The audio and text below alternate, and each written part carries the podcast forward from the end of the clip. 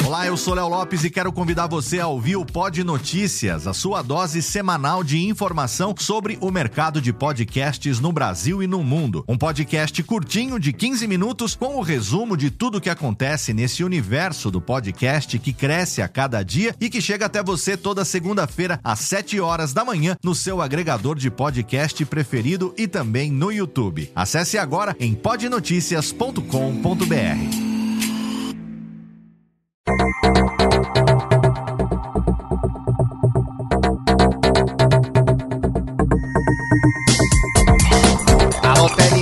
alô Técnica, baixa a trilha técnica, seja muito bem-vindo. Esse é o episódio número 37 do Alô Técnica e hoje nós vamos fazer uma retrospectiva podcastal do ano de 2015.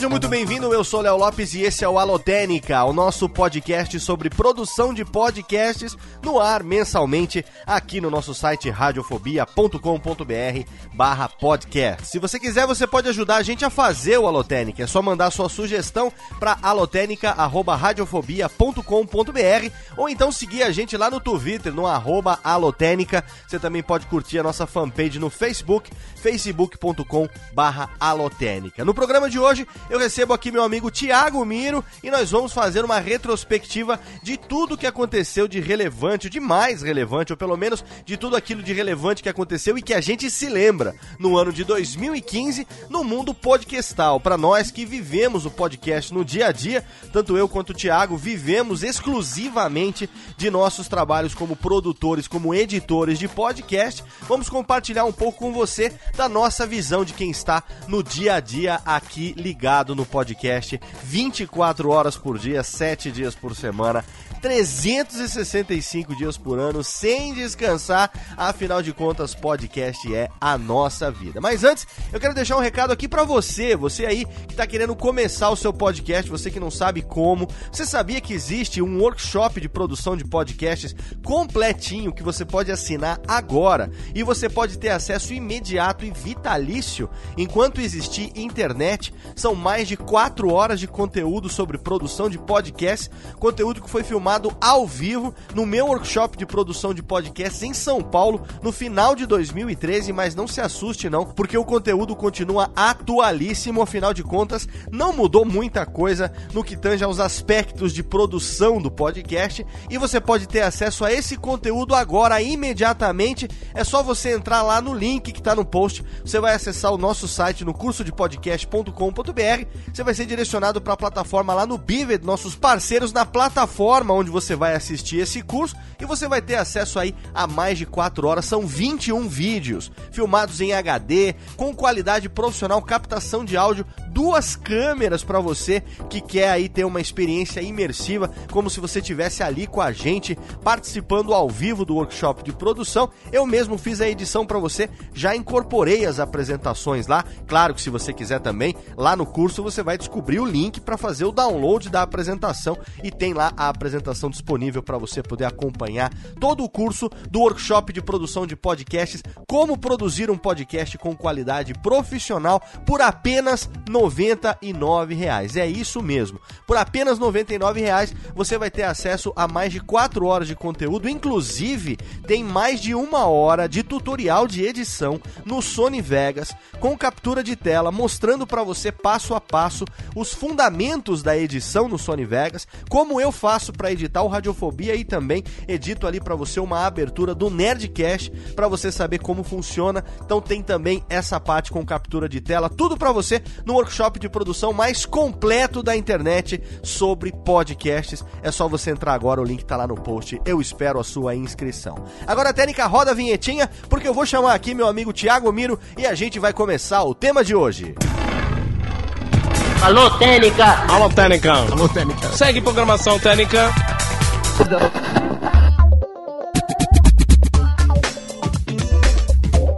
Último Alotênica de 2015 para encerrar com chave de ouro o nosso ano aqui podcastal no nosso podcast sobre produção de podcasts.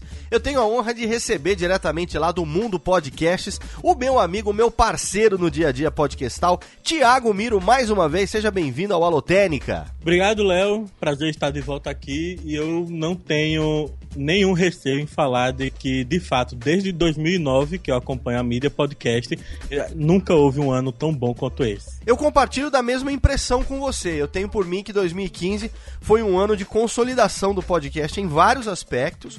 A gente pode falar também profissionalmente, né, das nossas partes, afinal de contas, tanto eu como você estamos hoje vivendo de podcasts já é, consolidando a empresa Radiofobia Podcast Multimídia, editando aí alguns dos maiores podcasts do Brasil. Como é que foi para você consolidar a sua vida como editor de podcasts, hein, Miro? Eu assumo que chegou para mim como uma certa surpresa, porque uh, inicialmente, como todo produtor, a gente não começa com muita intenção de viver disso, né? claro. Mas eu acredito que aquele trabalho de formiguinha feito com o Mundo Podcast ao longo de alguns anos acabou chamando a sua atenção, que me trouxe para trabalhar junto. E ao trabalhar junto com você e ter uma nova visão do que era a produção de podcast, é, do valor que o trabalho da gente tinha, uhum. eu comecei a ter isso como objetivo de viver como podcast.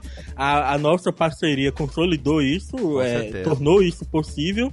E isso faz para mim, com certeza, 2015 ser um ano maravilhoso. e realmente foi. A gente tá encerrando muito bem esse ano, com muitos novos podcasts surgindo, vários acontecimentos importantes ao longo desse ano, que a gente fez aqui uma lista breve. A gente tentou apontar aqui, mês a mês, um pouco do que aconteceu de mais relevante. É claro, você que tá ouvindo a gente agora, você vai comentar, você vai compartilhar com seus amigos e tal. É claro que o mundo podcast é muito não tô dizendo o site do mundo podcast do Miro, mas o mundo do podcast, o universo podcastal como um todo, ele é muito maior do que o que nossa visão consegue alcançar. Então o que a gente fez aqui, tanto eu como o Thiago, foi elaborar uma pauta com alguns dos aspectos que nós consideramos bastante relevantes que fizeram com que esse ano de 2015 fosse bastante importante para o podcast como um todo. As pessoas vivem dizendo todo início de ano, ah, será que esse ano, será que... Eu acho que na verdade a expectativa que as pessoas têm é um pouco diferente de como realmente a realidade pode acontecer. Né? Trabalhando hoje no dia a dia, produzindo podcast podcast. A gente, pela empresa hoje, a gente edita entre produções próprias e edições de podcasts de clientes. A gente edita basicamente um podcast por dia. A gente produz um podcast por dia. São quase 30 podcasts novos por mês que saem da Radiofobia Podcast Multimídia. E entre nossos clientes existem portais de conteúdo, profissionais liberais, empresas grandes, multinacionais, pessoas que estão aí com objetivos diversos relacionados ao podcast. Pessoas que querem tanto é, abranger um público maior, ampliar um canal de comunicação que já tem e pegar um público diferente, como pessoas que estão realmente traçando estratégias, tendo o podcast como uma plataforma importantíssima de comunicação dos seus produtos e dos seus serviços, não só para os seus clientes, como também para a sua equipe interna, né, para uso interno, porque entenderam que o podcast ele é versátil, ele é portátil,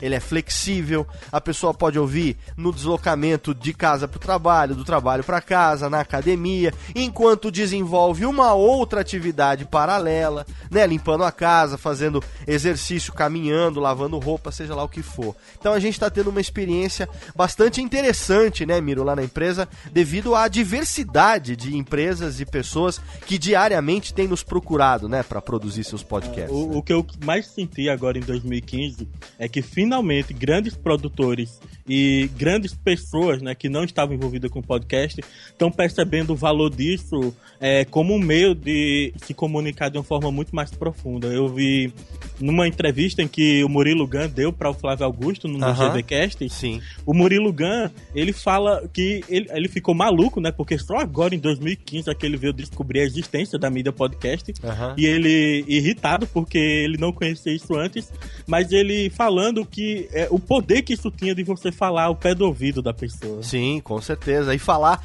nessa linguagem radiofônica que permite que a gente fale com as pessoas em, em segunda pessoa, né? A gente se dirija diretamente pro ouvinte que tá aí, né? É uma coisa muito pessoal, é isso que essa, essa aspas aí do Murilo Gandhi falar ao pé do ouvido, né? É uma coisa totalmente de rádio, né, cara? É uma coisa de, de locutor de AM de antigamente mesmo, onde o locutor tava ali falando no- literalmente no pé do ouvido dos seus, dos seus ouvintes, né? Eu, eu não tenho dúvida disso. Se você pegar sites como Carta Capital, Meio e Mensagem, sites que não tem nada a ver com a mídia podcast, quando se metem a falar sobre podcast, Aham. sempre citam o, essa relação que a gente tem com o pessoal de antigamente, de ouvir o rádio, de ter o envolvimento com o radialista. Exatamente. E a gente tem isso no dia a dia, a gente tem comprovado isso com o feedback dos ouvintes, com a fidelização dos nossos ouvintes que estão aí acompanhando a gente. Inclusive, essa última edição do ano do Alotênica não poderia ser diferente. Alô, Técnica! Alô, Técnica. Segue programação técnica. Acho que antes de começar também, Miro, isso porque não tem um mês específico, mas a gente tem algo que marcou o ano de 2015 pro podcast como um todo, que foi a consolidação das plataformas de financiamento coletivo com os podcasts, né?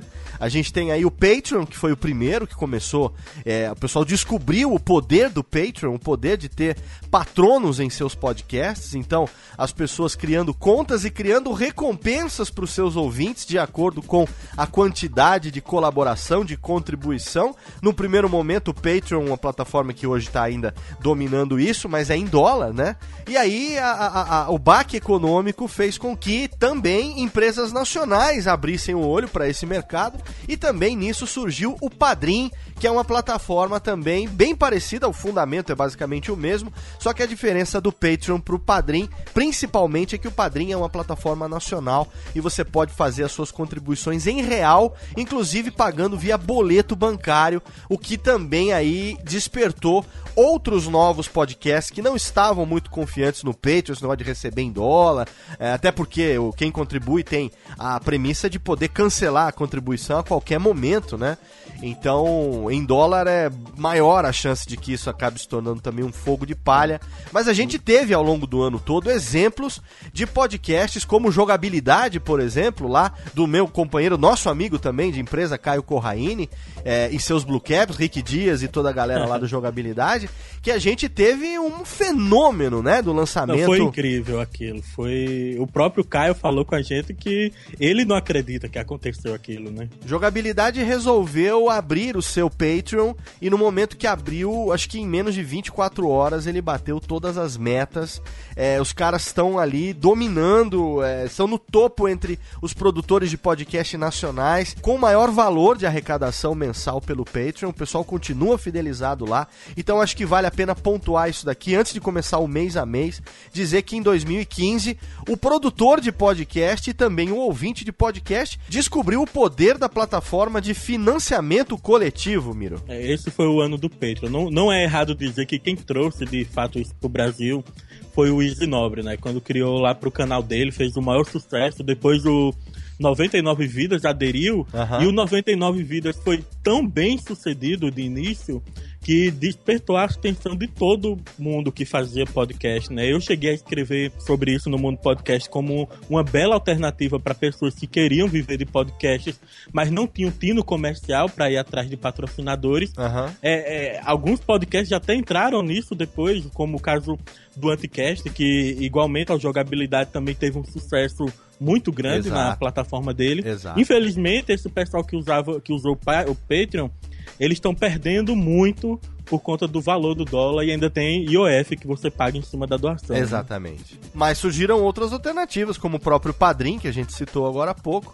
que tem alguns amigos nossos que estão lá, inclusive é, o próprio Pelada na Net, né? Eu Pelada sou na Net tá padrinho do destruindo no Pelada na Net, lá fazendo a sua arrecadação e, e conquistando novos ouvintes, a fidelidade do pessoal muito grande. E outra coisa que a gente pode apontar também aqui, que começou, na verdade, o ano de 2015 para o podcast, não seria exagero dizer que o ano de 2015 para o podcast começou, na verdade, em outubro de 2014, Thiago Mira. No dia 3 de verdade. outubro de 2014, mais especificamente, começaria algo que viria a chacoalhar a podosfera mundial em 2015, que foi o lançamento do podcast Serial nos Estados Unidos. O primeiro capítulo foi ao ar no dia 3 de outubro, o segundo também foi ao ar no mesmo dia 3 de outubro, e até o dia 18 de dezembro de 2014 teriam sido lançados os 12 episódios da primeira temporada do podcast Serial, que se tornou rapidamente um fenômeno mundial nos podcasts como um todo. O primeiro episódio do Serial chegou a ter mais de 5 milhões de downloads, um número jamais alcançado por um podcast mundial em apenas um episódio. Claro que isso não aconteceu na primeira semana, né? As pessoas foram descobrindo, o fenômeno foi se espalhando e aos poucos as pessoas foram entendendo que era um novo formato, na verdade. O Serial que é produzido pela equipe do This American Life, que é uma network de podcasts que existe nos Estados Unidos, jornalística, pessoal que faz com uma qualidade jornalística. Podcast tem uma característica diferente do podcast brasileiro, mas a grande diferença é que o Serial, ele trouxe um formato, ele, ele não, eu não vou dizer que ele criou, na verdade ele resgata um formato que é muito comum, inclusive nós vamos falar semana que vem sobre isso no Radiofobia, o Thiago Mira está lá comigo também, estaremos recebendo convidados especiais e nós vamos falar sobre storytelling, que é essa coisa de contar histórias, que não é uma novidade, acho que desde que o homem é homem, desde que o ser humano estava lá nas cavernas e aprendeu a falar, que ele vem contando histórias, né? É, então não é uma coisa criada ontem, mas o formato de storytelling no podcast acabou estourando de uma maneira fenomenal com o Serial. Claro que temos que levar em conta a qualidade técnica excepcional, a qualidade jornalística excepcional feita pela Sarah Kenny e toda a galera lá do This American Life. A Sarah que é apresentadora, né, do, do Serial, é a, ela A, faz o, his- a- a história do Serial ela é baseada em uma história real, não é? Isso, agora a gente já tem a segunda temporada, né? Então vamos falar da primeira, que foi aqui abriu o ano de 2015, com a primeira temporada do Serial, que conta a história de um, de um jovem chamado Adnan Saed, que foi condenado pelo assassinato de uma ex-namorada dele, uma menina em 1999. E aí o programa todo, esses 12 episódios do Serial, é a equipe jornalística liderada pela Sarah Koenig fazendo entrevistas com pessoas é, e tentando desvendar o que realmente teria acontecido. Então é uma mistura de jornalismo criminal com romance policial, baseada em fatos reais. Na verdade, o, o- o crime realmente aconteceu, a menina realmente desapareceu e o cara foi condenado, realmente o Adnan Saed foi condenado. E aí a Sarah faz um trabalho jornalístico fenomenal, entrevistando pessoas, a ambientação do podcast feita basicamente com entrevistas feitas em loco. É algo fenomenal que acabou influenciando o surgimento de um podcast aqui no Brasil que a gente vai falar daqui a pouco. Mas a gente tem esse cenário aí de início de 2015 é, com o Serial tendo arrebentado até dezembro de 2014. Acho que a gente pode dizer que esse foi o grande abre-alas do ano podcastal ou não, Thiago? Eu, eu não tenho dúvida, eu lembro bem de janeiro, fevereiro de 2015, só se falava no formato storytelling. O pessoal passou a buscar muitos outros é, podcasts do formato, como o Reidolab, e começou a se cobrar muito esse tipo de podcast aqui no Brasil. Exatamente. A gente tem alguns exemplos, né, é, de podcasts que fazem ou fiz- faziam algo parecido ao longo desses anos, como o próprio Escriba Café, lá do nosso amigo Christian Gurtz, Né? É, mas que é, é, um pouco diferente de storytelling, na verdade, né? O Escriba Café, é, ele é, é mais... mais para um audiodrama, né? Exatamente, né? ele é mais para uma dramatização de uma história, né? Ele trabalha muito com ambientação, com efeitos sonoros, ele mesmo fazendo aquela locução, daquela impostada na voz, na hora de fazer a narração e tal. É um estilo muito mais pro radiodrama do que pro próprio storytelling. Mas a gente vai falar isso daqui a pouco. Vamos aqui, Técnica, rodar a vinhetinha, porque a gente tem aqui conteúdo para quase todos os meses, ou temos para todos os meses? Quase todos os meses do ano de 2015 a gente tem algum conteúdo relevante para compartilhar. Então vamos lá, Técnica, vinhetinha e vamos começar o mês a mês da nossa retrospectiva podcastal 2015. Alô, Técnica! Alô, Técnica! Alô, Técnica! Segue programação Técnica! Vamos começar então o mês de janeiro com um artigo publicado no Meio e Mensagem, mais precisamente no dia 13 de janeiro de 2015, um artigo assinado pelo Mauro Segura chamado Os 10 Melhores Podcasts do Brasil. O que foi que ele abordou nesse artigo, Miro? É, começou isso como uma grande surpresa, né? Porque para quem não conhece, o Meio e Mensagem é um dos portais de informação mais antigos e mais respeitados do país, né? Quando ele publicou isso, acabou sendo meio que uma grande surpresa na podosfera do Brasil. O pessoal que acabou sendo indicado comemorou muito, uhum. porque ninguém estava esperando um portal tão grande abordar sobre podcast. Até então, eu não me lembro de outro portal de mesmo nível anterior falando sobre a mídia. É, a gente tem é, que apontar também que até então, até antes de 2015, era muito raro a gente ouvir outros meios, outros veículos, outros portais, sites e tal, que não fossem do meio de podcast falando sobre podcast. Né? A gente teve em 2013 uma reportagem assinada pelo nosso amigo lá do Bacanudo, Pedro Duarte, para a revista Super Interessante. E naquela ocasião foi um fenômeno de repercussão entre o pessoal de podcast, porque nunca uma revista impressa, né, de alcance nacional, tinha dado tamanho espaço, tamanho importância para uma matéria relacionada a podcast. Acho que foi a primeira vez que se falou sobre podcast de uma maneira assim tão ampla, né? E aí a gente teve um hiato, 2014 não aconteceu nada muito relevante, de vez em quando uma reportagem no jornal, alguma coisa mais pontual sobre um podcast ou outro e tal. Eu mesmo é, cheguei a dar entrevista para alguma revista, alguma coisa relacionada à rádio, comunicação, uma coisa mais nichada, mais fechada. Mas aí no começo de 2015 já chega logo de cara. O link, é claro, tá no post para você. Esse artigo do Mauro Segura, no qual ele fala sobre o que é podcast, ele fala sobre a experiência dele como ouvinte de podcasts, né?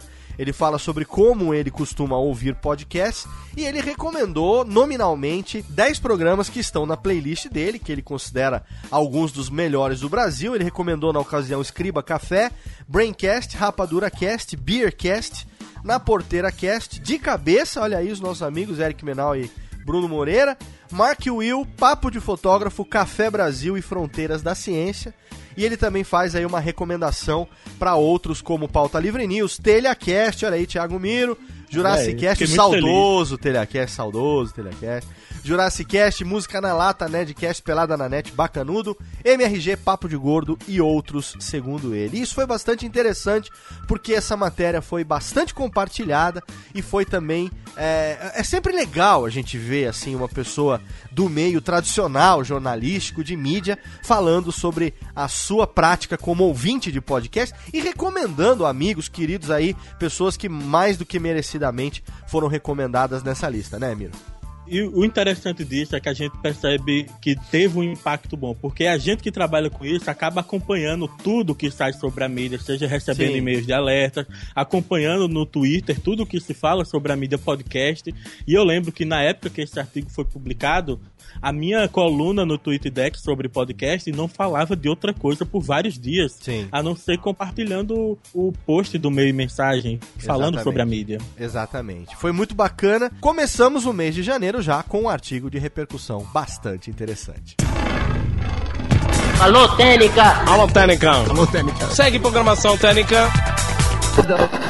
Fevereiro de 2015 começou e aqui eu vou vender o meu peixe no dia 6 de fevereiro com o lançamento do meu livro podcast Guia Básico. E eu não estou colocando isso aqui nessa retrospectiva simplesmente porque fui eu que escrevi o livro, não, com colaboração de Tiago Miro. Não é por isso que o livro está aqui nessa listagem. O livro está Ele nessa... foi o marco na história da podosfera do Brasil, porque já tinha tido o livro Reflexões sobre o Podcast, mas ele é um livro mais filosófico para se debater a mídia podcast. O podcast Guia Básico, ele é uma mão na roda para quem quer começar a fazer um podcast. É, foi essa a intenção quando o Lúcio Luiz, nosso editor, também nosso amigo lá do Papo de Gordo, ele que é educador e também tem uma editora, Marsupial Editora, ele que foi responsável pela compilação é, das crônicas que montaram o livro Reflexões sobre o Podcast, foi lançado no começo de 2014. Agora, para o começo de 2015, então, a gente preparou, escrevi ao longo do ano todo. O Miro colaborou com toda a parte de pesquisa, de tabelas, de conteúdo. E a gente lançou, então, no dia 6 de fevereiro, foi lançado lá na Geek, na Livraria Cultura em São Paulo, podcast Guia Básico, que é o primeiro livro sobre produção de podcasts publicado em português, o primeiro livro técnico sobre podcast lançado em português, e ele foi feito exatamente para ser exatamente o que o nome se propõe, um guia básico. Então, a gente pegou tudo que envolve produção de podcasts, é, dividimos em cinco etapas, cinco etapas que, inevitavelmente, independente de quem produza, essas cinco etapas, elas obrigatoriamente aparecem em algum momento do processo de produção, e aí, então, eu coloquei a minha experiência dentro daquilo que eu recomendo com base nos anos de experiência como produtor e editor. O Miro, obviamente, colaborou comigo. A gente fez lá e é um livro completo, apesar de básico, apesar de ser um livro, não é um livro muito grande, é um livro que é em duas horas aí duas horas e meia você consegue ler o livro todo. E ele é cheio de links e referências para você que quiser. Todas as ferramentas, todos os softwares, hardwares, equipamento, é, tudo aquilo que a gente fala lá, plugins, tudo, tudo, tudo, desde serviços pagos até serviços grátis tudo tá lá no livro com o link direitinho para facilitar, para que ele realmente fique ali ao alcance da sua mão, ali na sua mesa de trabalho, sempre que você quiser pesquisar alguma coisa relacionada ao processo de produção. Tivemos uma aceitação muito legal. Em março aí na sequência foi lançado o livro digital, então você tem aí também hoje disponível versões em EPUB, versões para Kindle, versões para por Kobo, enfim, para todos os os leitores mais é, populares, na verdade todos, né? Porque você tem também a versão para iBooks, que você pode ler no seu dispositivo Apple, e você com o aplicativo do Kindle, você pode ler ele também no seu desktop, no seu dispositivo Android. Então tem lá hoje, inclusive link lá no post, tem um banner para você que quiser podcast guia básico nas suas versões impressa e também digital. E eu acho que nesse intuito de servir como um guia básico, nós fomos bem sucedidos, né, Mir? Não tenho dúvida não de em, que o quanto esse livro é bom para quem tá começando. Quando você me convidou para colaborar com o livro, eu, eu fiz o seguinte, eu, eu me imaginei, eu sou um noob total, eu não sei nada sobre podcast, eu quero criar um. Eu imaginei o que eu precisaria para poder botar meu primeiro podcast no ar e fui jogando as informações para você e que foi organizando lá junto com o Lúcio. E a gente foi, compilou e fez um trabalho muito legal. Inclusive, eu quero também levantar aqui o trabalho de revisão e também as ilustrações dos capítulos que foram feitas pelo nosso amigo Leandro Caracciolo, homenageando figuras da Podosfera. Então, ali na divisão de cada capítulo, a gente tem ali na produção, a gente tem o Luciano Pires, na parte parte de captação, nós temos ali Dudu Salles e Flávio Soares gravando o Papo de Gordo. Na parte de edição, temos a caricatura de Jovem Nerd e Azagal fazendo a parte da edição. Depois a gente tem na parte de publicação os meninos do MRG e na parte de distribuição a gente tem Tato Tarkan e Professor Mauri, caricaturas fenomenais de Leandro Caracciolo devidamente nossos amigos homenageados ali também no podcast Guia Básico. Mas, um dia depois, ainda no mês de fevereiro, a gente teve também, dentro da Campus Party Brasil, a gente teve um evento bem legal, que foi um debate chamado Futurologia do Áudio. 10 anos de podcast sem afetar o rádio que eu publiquei no Alotênica número 27. Se você não ouviu ainda, tem o um link lá no post. Na íntegra, o áudio desse debate, que tive a honra de participar juntamente com o Lúcio Luiz, que é o nosso editor da Massupial Editora e também do Papo de Gordo. Também tem o Marcos Nascimento, da Rede Elite Online, e a figura do mestre Milton Jung, âncora da Rádio CBN, que é uma das emissoras é, de rádio brasileiras que utiliza o podcast de uma maneira muito inteligente, de uma maneira muito efetiva é, com programas para todos, quase todos os seus articulistas têm o seu feed próprio ali da CBN, com seus programas e tal. E aí o Milton Jung teve lá com a gente nessa mesa de debate para a gente falar sobre futurologia, né? A gente deu uma de mãe de Iná, a gente falou sobre o que aconteceu até agora e tal, e a gente imaginou como que poderá ser a partir de agora os próximos 10 anos desse relacionamento do podcast com o rádio foi uma experiência muito legal. Miro acompanhou ao vivo a transmissão, depois fez um post no Mundo Podcast também. Conta um pouco da sua experiência ouvindo esse debate que a gente participou lá, Miro. Ouvir o Milton falar, falar sobre podcast é, foi uma experiência diferente, porque o que a gente está acostumado é ver quem, quem tá dentro da podosfera, né? O cara ele é um cara de rádio que estava tendo a visão do poder da internet para publicar os programas dele, né? Então ver a visão dele sobre o podcast no Brasil e, e ouvir ele falar do potencial que tem, né? Pô, foi muito é, estimulante. Exatamente. É muito estimulante e dá pra gente uma sensação de que a gente tá no caminho certo, né? Porque você vê aí é, é, como pessoas como ele, por exemplo, que estão lá vivendo meio rádio. É claro que o Milton Jung é uma sumidade, é uma exceção. É, ele é âncora, ele é comunicador, né? Ele não é radiodifusor, ele não é dono de rádio, né? Ele é comunicador, ele é, ele é um profissional da comunicação, né? Então, ele, assim como nós, ele procura estar tá antenado no que está acontecendo nesse meio, quais são as novas ferramentas, as tendências e tal. Mas ele é diferenciado Mas é legal ver que ele está vendo que o podcast, de fato, pode Sim. ser o futuro do rádio, porque cada vez mais todo mundo quer o conteúdo sob demanda. Exatamente. Essa visão dele é diferenciada nesse aspecto, porque ele se destaca da média dos radialistas, dos comunicadores, exatamente por ele acreditar que o futuro está na internet. Né? Ele diz isso claramente no nosso debate. É, que o rádio nunca vai morrer, nós acreditamos nisso, como linguagem, né? É, como linguagem, realmente ele está se perpetuando na internet e é claro que depende de nós também uma parcela dessa perpetuação aí da, da, da herança do rádio, né? Então a gente ficou bastante satisfeito em ouvir. Se você não ouviu ainda, tem o link lá no post para você ouvir esse nosso debate dentro da Campus Party, falando sobre podcast e a sua relação com o rádio. Alô, Técnica! Alô, Técnica! Alô, Técnica! Segue programação Técnica!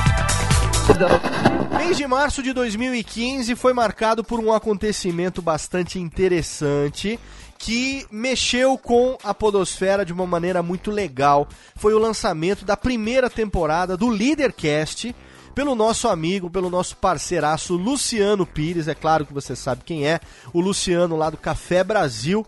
E aí ele lançou no mês de março o Leadercast, a primeira temporada do Leadercast. Ele lançou os 12 episódios no mesmo dia, num intervalo de uma hora cada um. Ele foi lançando no feed de hora em hora, ele foi lançando os 12 primeiros episódios do Leadercast. O Luciano foi esperto, ele ficou meses fazendo um, um mega mistério sobre o Leadercast, jogando teasers, imagem de gravações com um, uma galera muito forte do empreendedorismo. Eu fiquei é. louco pra ouvir o episódio que ele tinha gravado com o Kiko Loureiro. Uhum. É, eu, eu toco guitarra, o Kiko Loureiro é o meu expoente maior do instrumento, né? Tá no Megadeth, cara, é bom pra caramba, né? Porra, cara. Aí quando lançou pô, o Leadercast, foi massivamente ouvindo lá tudo. Pô. E isso gerou um hype muito legal, porque qual foi o pensamento do Luciano, né? No primeiro momento. Ele pensou exatamente nesse aspecto. Já que as pessoas estão cada vez mais se acostumando a ter o conteúdo on demand, como no caso da Netflix, por exemplo, né? Quando vai, disponibiliza a temporada, a temporada completa tá lá é, disponível para você ao mesmo tempo. Publica-se todos os episódios, né? Então, se alguém quiser fazer, como muita gente faz, né? Alguns malucos aí desocupados fazem maratona de assistir tudo no mesmo dia, o cara pode fazer né? Então o Luciano pensou da mesma forma, falou: vou lançar a primeira temporada, mas ainda assim no primeiro momento ele lançou de hora em hora, tipo resultado da telecena, né? Ele lançou ali de hora em hora um episódio novo do Leadercast. Foram 12 episódios. É interessante que nós falamos no começo do programa, você, Miro, especificamente citou o Murilo Gun.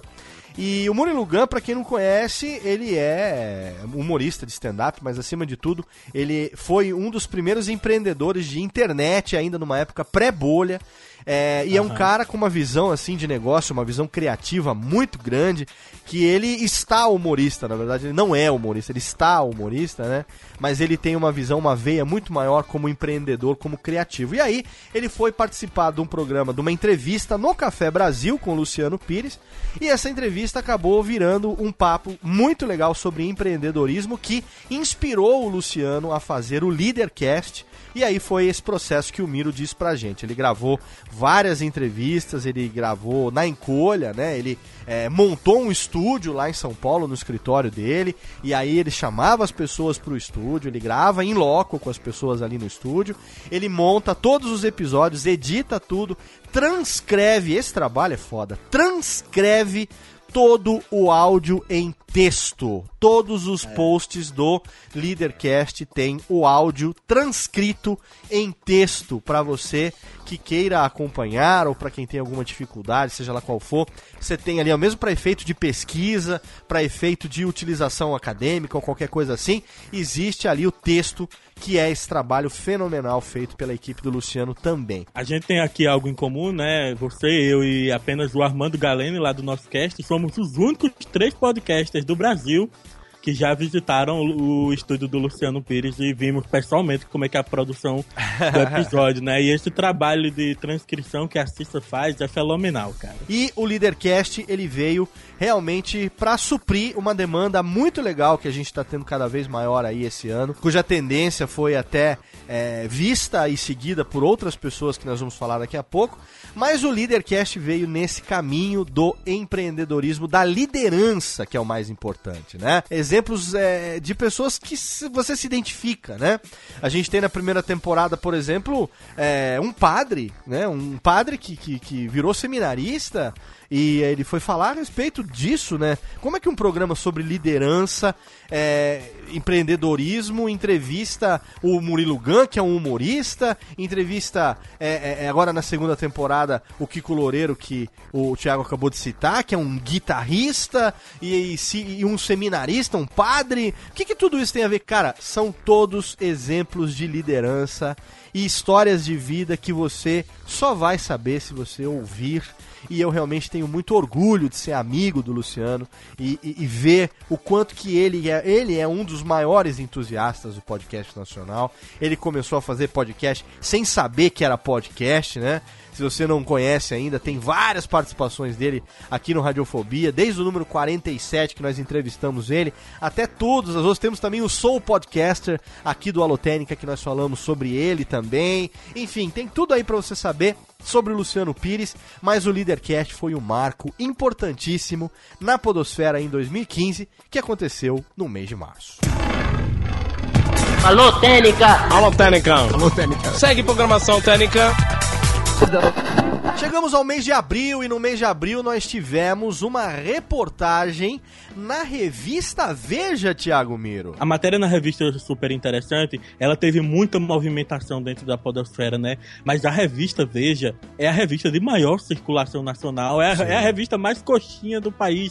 é... Exatamente todo mundo ficou maluco quando isso aconteceu, porque foi aquela esperança de que finalmente agora vai, né? Porque maior do que a revista Veja, só se sair no comercial do Jornal Nacional agora. É, eu tive a honra de ser procurado pelo Bruno Meyer. O Bruno Meyer é o jornalista que assinou essa reportagem da revista Veja. Inclusive tem uma, uma aspas minhas lá na reportagem e tal. Ele entrevistou Jurandir Filho, entrevistou Jovem Nerd e tal. Mas assim, é, o foco dele foi exatamente despertado, o interesse dele foi despertado pelo que abriu esse nosso programa, que foi o fenômeno do Serial. Né?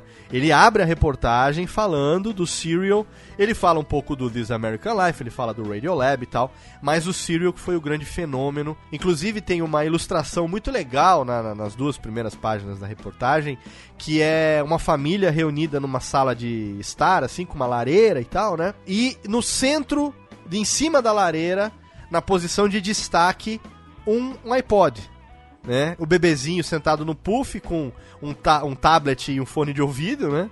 é, e um iPod no centro, o pai fumando cachimbo, a vovó tricotando e tal, fazendo cama de gato, não sei o quê. É, e mostrando uma, uma, alusão daquilo que eu falo na minha palestra, do rádio ao podcast, de que lá no início dos anos 20, dos anos 30, o rádio era o centro das atenções da família, numa época pré-televisão onde as pessoas se reuniam em volta do rádio para ter entretenimento, ficção através das radionovelas, notícias e tudo mais. E aí vem essa reportagem fazendo essa alusão, colocando o iPod, colocando o podcast de uma certa forma no centro das atenções e mostrando como que o Serial movimentou é, é, a podosfera como um todo, como que isso acabou também influenciando. E aí ele acabou nessa reportagem dando um overview bem geral sobre o Brasil mesmo, né? É, bem pouco aprofundado, uma coisa, eu diria até que bastante superficial a respeito do podcast é. brasileiro. Não houve um aprofundamento, houve uma citação de alguns programas, como Rapadura Cast, é, o, o, Jovem Nerd, o Nerdcast, o Beercast e o MRG. Não houve um aprofundamento. Claro que na Podosfera a gente tem aquela coisa do bairrismo, né? Que todo mundo fica, ah, devia ter falado de Fulano, devia ter falado de Cicrano. E é claro que isso noves fora, né? De toda essa movimentação aí aí do grupo do Facebook, né? De toda aquela galera que gosta de fazer barulho e gosta de brincar um pouco também com essa coisa de do devia ter falado de fulano, devia ter falado de ciclano. Não podemos negar que a reportagem da revista Veja fez sim um barulho porque levou o nome podcast para a mídia de massa e colocou na principal revista do país. E isso não é pouca coisa, né? E, isso que eu vejo como principal, sabe? O valor dessa reportagem, apesar de superficial, em fazer com que as pessoas entendam o que a palavra podcast significa sem ter que associar ela a alguma outra coisa. E nem teria como assim ele se aprofundar nesse tipo de matéria, porque esse é o tipo de matéria que não é para pessoas que sabem o que é podcast. É, exatamente. Não é uma matéria técnica, não é uma matéria para evangelizar novos ouvintes, né? É uma coisa realmente que inclusive vale a pena citar isso ela é, foi publicada na seção Artes e Espetáculos da revista Veja. Ela não foi publicada na seção Tecnologia, que seria na seção Entretenimento. Uhum. Não, foi publicada na seção Artes e Espetáculos. Então, é, é, realmente tendo o Serial como uma atração nesse aspecto, né? Esse foi o enfoque principal da matéria, né? Então, eu vou botar aqui o link do artigo que o Thiago escreveu no Mundo Podcasts lá e publicou no dia 20 de abril. A revista foi, foi publicada no dia 15, né? No dia Sim. 20 o Thiago publicou e tem lá o print para você poder clicar, ampliar, para você quiser ler a reportagem. Então a minha recomendação é que você leia a reportagem através do link no Mundo Podcast. Tá? Mas vale essa citação aqui de que em abril a gente teve essa movimentação interessante causada pela publicação na revista Veja de uma reportagem do Bruno Meyer, que teve como foco principal o Serial e seu fenômeno, mas acabou abrangendo também um pouco da podosfera brasileira. Alô, Técnica! Alô, Técnica! Alô, Técnica! Segue programação Técnica! Chegamos ao mês de junho e em junho nós podemos citar aqui um acontecimento que foi, digamos, histórico, né? No mínimo que a gente pode falar. No mínimo, é. no mínimo histórico. Não, o maior acontecimento de toda a história da podosfera mundial. Eu acho que foi o maior eu, acontecimento. Eu nunca vi se falar tanto em podcast como em junho. Realmente. Você tem o Mark Maron nos Estados Unidos com o seu é, YTF, ou What the Fuck Podcast o seu podcast lá do Mark Maron e você teve a participação no episódio número 613, publicado no dia 22 de junho, uma segunda-feira, a participação na garagem do Mark Maron, lá no seu estúdiozinho de podcast, sem estúdiozinho sem querer denegrir, pelo amor de Deus, hein, mas na garagem. Estúdiozinho com equipamento Puta, melhor que todos melhor os podcasts do Brasil. Exato, exatamente, mas eu digo estúdiozinho no aspecto de que é numa garagem, com né, o pé direito baixo e tal. É, na garagem da casa dele, ele transformou no estúdio do podcast dele, ele recebeu a presença do homem mais poderoso do planeta, ninguém menos do que o presidente dos Estados Unidos, Barack Obama. Esteve Caraca, participando do podcast. Quem ouve, claro que o podcast em inglês, tem que ouvir em inglês para você entender, óbvio. É, mas o Mark estava visivelmente é, é, emocionado, estava visivelmente até constrangido, por que não? Porque você estava ali falando com o Obama, com uma, um monte de agente do serviço secreto em volta, né? É verdade. Ele tem inclusive uma, uma prévia é, que ele publica um pouco antes de começar um programa, né? Aquele bate-papo lá que ele tem, aquele esquenta, né? Antes do programa. E é exatamente ele falando: Ah, eu tô aqui montando meu estúdio e tal.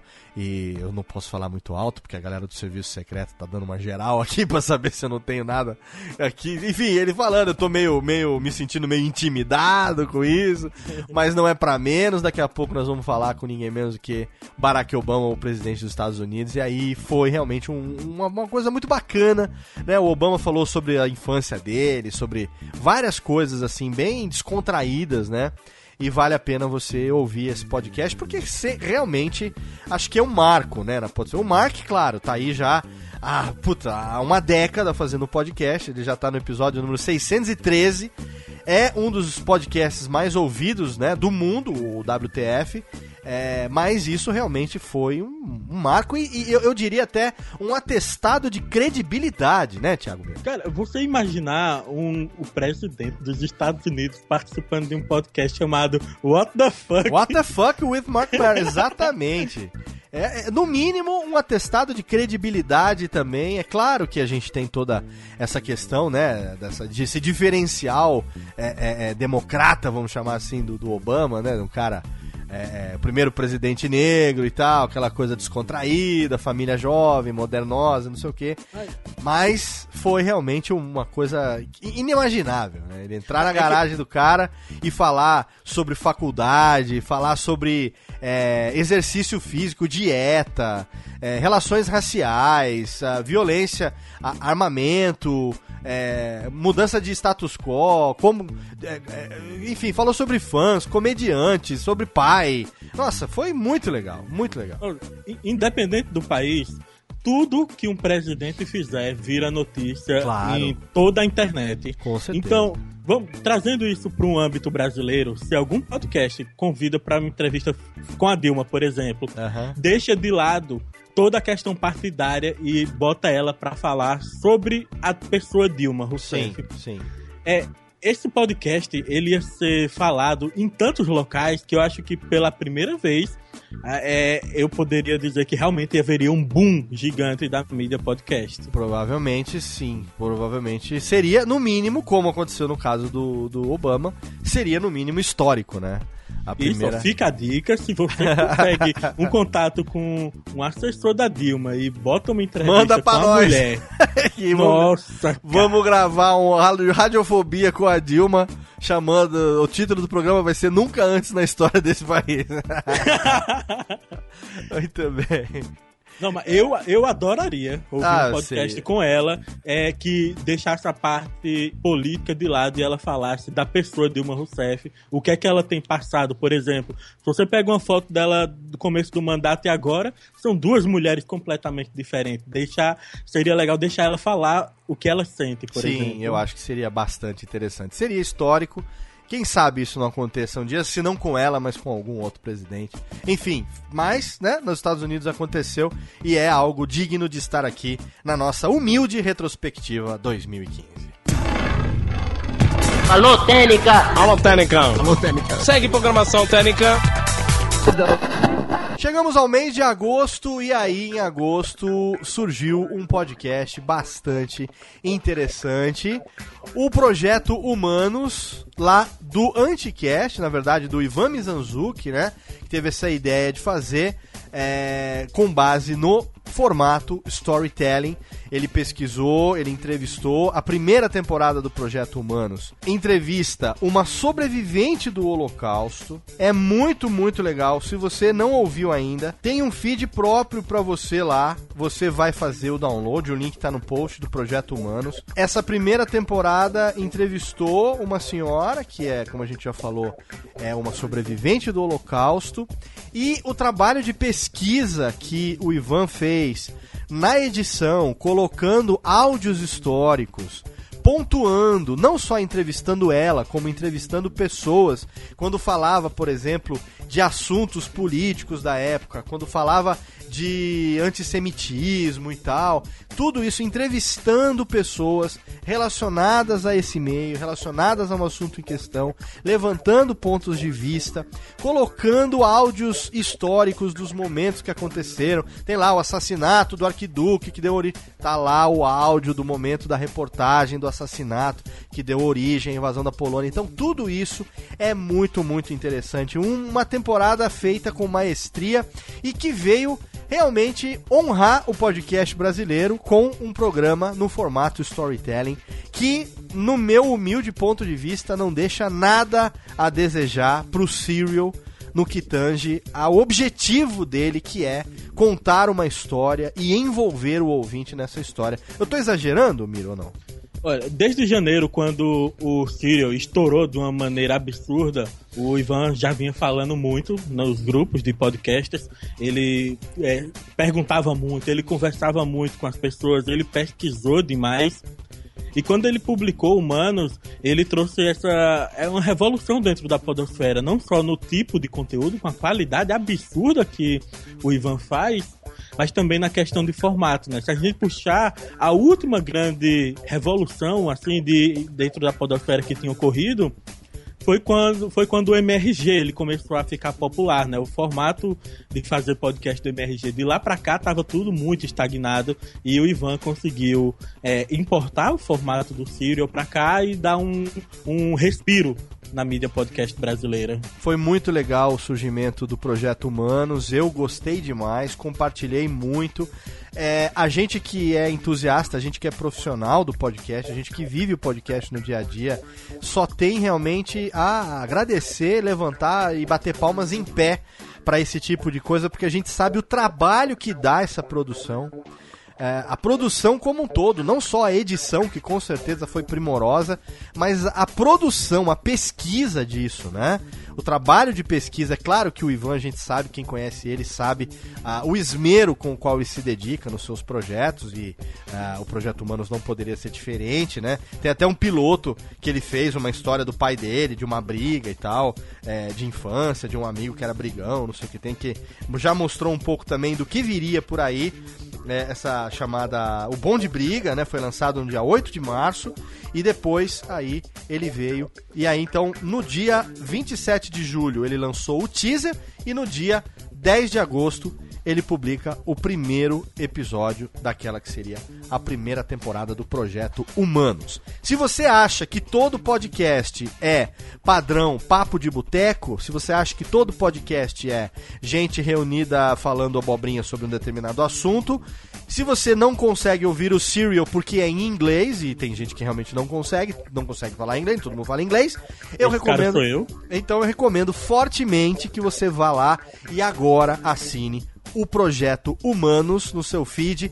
Tenho certeza que você vai ter aí bons momentos nessas férias aí, nesses, nesse recesso aí de fim de ano, para você poder ter uma experiência imersiva e entender um pouco melhor o formato storytelling. E logo logo você vai ter um Radiofobia sobre isso, mas isso é papo para outro momento. E como eu sei que você vai gostar muito do projeto Humanos, o Humanos ele acabou inspirando a criação de muitos outros podcasts Ah, no formato sim. storytelling, Claro. inclusive de abordagens diferentes, porque o Humanos ele tem uma abordagem mais jornalística barra histórica, o, existem podcasts com uma pegada mais audiodramatizada, uma pegada mais ficcional, você já tem diversos tipos de storytelling diferentes no Brasil. Exatamente. Alguns estarão conosco no próximo programa, mas a gente já pode recomendar aqui. A gente vai recomendar no final do programa, a gente faz uma recomendação de alguns podcasts que a gente quer recomendar. Inclusive, entre eles, teremos também alguns no formato storytelling. Maravilha?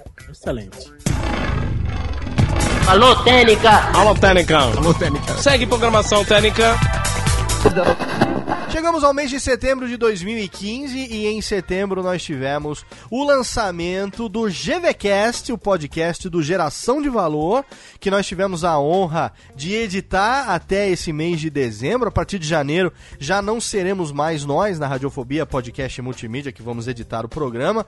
A equipe do Geração de Valor assumiu internamente esse processo todo lá, porque o Flávio Augusto da Silva, se você não conhece, Flávio Augusto da Silva é um empresário, o cara que foi dono da WhatsApp, vendeu aí há quase dois anos, três anos numa num processo milho- bilionário, depois ele comprou a Orlando City, que é o time lá dos Estados Unidos, ele criou o Geração de Valor, o meu sucesso.com, e agora esse mês ele comprou a WhatsApp de volta, depois de, de quase dois anos e meio, vendeu por um bilhão e comprou por 378 milhões. É um bom negócio, né? Não, isso foi fez- demais, cara. fez um bom negócio. Mas aí ele resolveu também, ele que ao longo de 2015 também fez o Nerdcast Empreendedor lá no Jovem Nerd, que eu editei o ano todo, com a colaboração também do Thiago Miro me ajudando, a empresa, né, Radiofobia Podcast Multimídia, editando esses podcasts todos. E aí ele resolveu então fazer o GVCast, o podcast do Geração de Valor, que nós tivemos a, a honra de editar.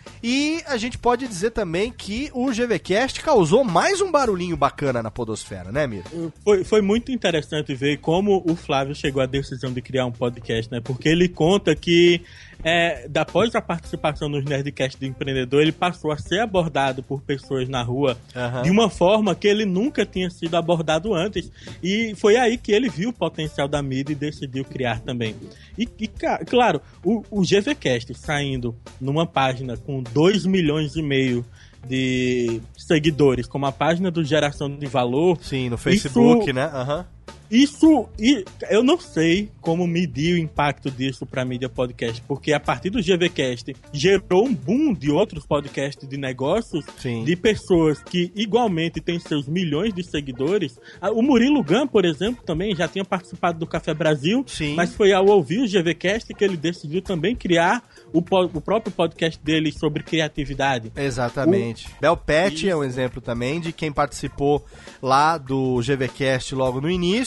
E ela também já tinha livro publicado, né? A menina do Vale do Silício também lançou seu podcast e tá aí também tendo bastante aceitação, né? Se você for na página do Geração de Valor, quando ele publica um podcast, ou mesmo nos comentários do site do Geração de Valor, você tem uma infinidade, uma quantidade absurda de pessoas que ouvem o GVCast sem saber que aquilo é um podcast. Eles entram no site e dão play. E pra mim tá ótimo, eles estão ouvindo o podcast. Então, Exatamente. A mídia podcast cresceu em número de ouvintes absurdamente por conta do GVCast. Exatamente. O GVCast teve uma participação fundamental é, na abertura né, do podcast para outras empresas, outras pessoas.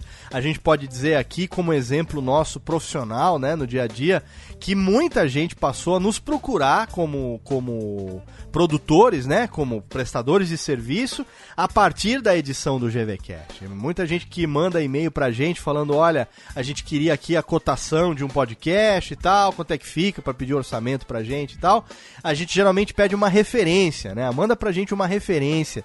Qual podcast que você gosta, o que que você gostaria de fazer, o que que se aproxima daquilo que você gostaria de fazer? E muitas vezes a gente recebe a referência do GVCast como algo que nós já editamos e que esses novos clientes gostariam realmente de utilizar como ponto de partida para os seus projetos. Né? a gente tinha uma grandíssima quantidade de pessoas físicas, né, procurando Sim. a gente para produção de podcast. Depois do GVcast, pessoas jurídicas estão querendo Sim. ter seus podcasts institucionais. É, na verdade, isso já começou quando eu participei do Otário Cast.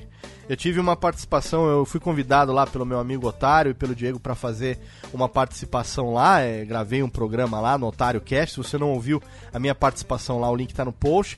E eu também recebi muitos e-mails depois, muitos contatos de pessoas dizendo: Olha, eu vi você lá no Otário Cast e eu gostaria muito de. Eu tenho uma empresa assim, assim, assado. Eu quero fazer a cotação de um programa. Inclusive, empresas aí que já fechamos o negócio, já vão começar 2016 com novos podcasts aí que a gente ainda não pode divulgar por razões de sigilo contratual, mas que em 2016 você vai ouvir aí, você vai ver a gente publicando no nosso portfólio e você vai ver que são pessoas que vieram através desse boom que teve no GVCast, através também dessa exibição importante que teve o canal do Otário também, tem aí mais de 2 milhões, 3 milhões de pessoas que acompanham também no, no YouTube e tal, então a, a, a- a colocação do podcast ali é bastante interessante, né? Mas a gente teve também, Miro, no mês de setembro, é, voltando a falar de Ivan Mizanzuki, né? A gente teve no mês de setembro um podcast do Anticast, número 198, cujo tema foi o machismo. E esse episódio causou uma polêmica e gerou muita discussão na podosfera como um todo, né? O Ivan, o Ivan Mizanzuki não tá aí à toa esse ano, né? O cara realmente É. tá causando revolução na podosfera. E o caso desse episódio do Anticast foi que ele apontou o machismo no mundo nerd, né? Isso relacionando todo o universo da internet brasileira é, que acaba de uma forma ou não excluindo as mulheres de seu meio, né? Aham. E ele foi. Ele abordou de uma maneira agressiva, de uma maneira coerente, e isso gerou um movimento na internet que eu nunca tinha visto. Sim. O Anticast chegou a bater trending topics no Twitter pelo tema, não por ser um podcast em si, não é? Sim, sim. E isso gerou muitas mudanças. A gente vê é, podcasters mudaram sua atitude, diversos blogs. A- o- toda a internet que me circunda, por exemplo, eu percebi uma grande mudança de atitude Sim. das pessoas se policiando para tentar melhorar essa imagem do mundo nerd. mudança de postura, mudança de eh, pensamento e eu acho que o que ac- aconteceu de bastante interessante também foi o fato de que eh, esse podcast do Anticast ele extrapolou os limites do podcast. Né? Ele extrapolou os limites do podcast, ele entrou eh, na internet como um todo, ele abrangeu blogs, eh, vlogs, youtubers, entrou também em Facebook e, e na vida pessoal das pessoas, né? Então acho que foi um movimento muito importante. A gente está citando ele aqui, não é para ressuscitar polêmica, não é para levantar mérito de nada, é, se bem que o assunto tem todo mérito, mas a gente está levantando ele aqui exatamente para mostrar como é que o podcast tem um poder, um potencial que ainda é totalmente inexplorado e que de vez em quando, como nesse caso, por exemplo, desse programa sobre o machismo, é, isso tudo mostrou a força do podcast como, como ferramenta de comunicação, como ferramenta de propagação de ideias. Ou eu tô falando merda, Thiago? O, o, o Anticast, ele teve um, um efeito sobre mim, por exemplo. Eu, quando ouvi, eu pensei... Caramba, no episódio dos comentadores, só tem homem falando de podcast. Pô, tá faltando uma mulher aí. Aham. Eu fui, eu fui atrás de uma mulher que ouvia loucamente podcast, tanto quanto os caras, e botei ela no, nos episódios também. Olha aí, tá vendo só? É, é- é aquela coisa, a gente não precisa colocar uma mulher pra falar do tema machismo, a gente não precisa é, trazer a polêmica de volta. Só basta ter uma mudancinha de atitude e começar a ter a inclusão. Exatamente. E o podcast tem um potencial muito grande. Esse exemplo do Anticast foi só um dos que a gente com certeza ainda vai ver por aí. Alô, Técnica! Alô, Técnica. Segue programação Técnica. No mês de outubro nós tivemos dois acontecimentos interessantes relacionados à tecnologia do podcast. Thiago Miro, por favor, discorra. Em outubro, a gente ficou maluco quando o Google Play Music finalmente decidiu aderir à mídia podcast, porque o que a gente mais reclamava ao longo dos anos era o Android não ter um aplicativo nativo de podcasts Sim. Coisa essa que muita gente julga, inclusive eu, ser a responsável pela mídia ser tão popular nos Estados Unidos. Lá todo mundo tem produto Apple, os produtos Apple custa o preço de uma banana e de cara você tem lá um aplicativo para podcast nativo que você não pode instalar. Muita gente acaba conhecendo a mídia simplesmente pela curiosidade. Aham. Esses dias eu tava conversando com outro podcaster num grupo do Telegram e ele falou o seguinte, que ele tava conversando com uma pessoa que ouviu o podcast dele e ele falou, que legal, você usa agregador. Aí ele falou, o ouvinte falou, eu não uso agregador não, eu uso podcasts do, do iPhone. Aham. Quer Aí- dizer, pra ele aquilo não é um agregador, né?